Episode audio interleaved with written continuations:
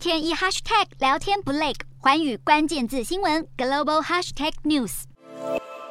枪声忽然响起，现场陷入兵荒马乱。一转头，安倍晋三已经倒在血泊中，而枪手则是被维安人员压制在地。日本前首相安倍晋三当地时间八号早上十一点三十，在奈良进行演说时，从背后遭到近距离枪击。安倍在开始演讲的一两分钟后，现场就传出两声枪响。安倍在第二枪的时候流血倒地，现场画面可以看到工作人员焦急地寻找医护人员协助。安倍被救护车从现场运走后，由直升机转送到奈良医科大学医院治疗。送医时已经处于心肺停止的状态，除了左胸皮下出血之外，颈部也中弹。与安倍结婚三十五年的妻子安倍昭惠在东京家中惊闻噩耗，紧急赶往奈良探视。而在夫人抵达后不久，安倍就伤重身亡。警方以杀人未遂嫌疑当场逮捕来自奈良市的四十一岁男子山上彻也。从事发前的画面可以看到，山上混在其他听众之中，站在安倍的背后，距离安倍只有三公尺左右的距离。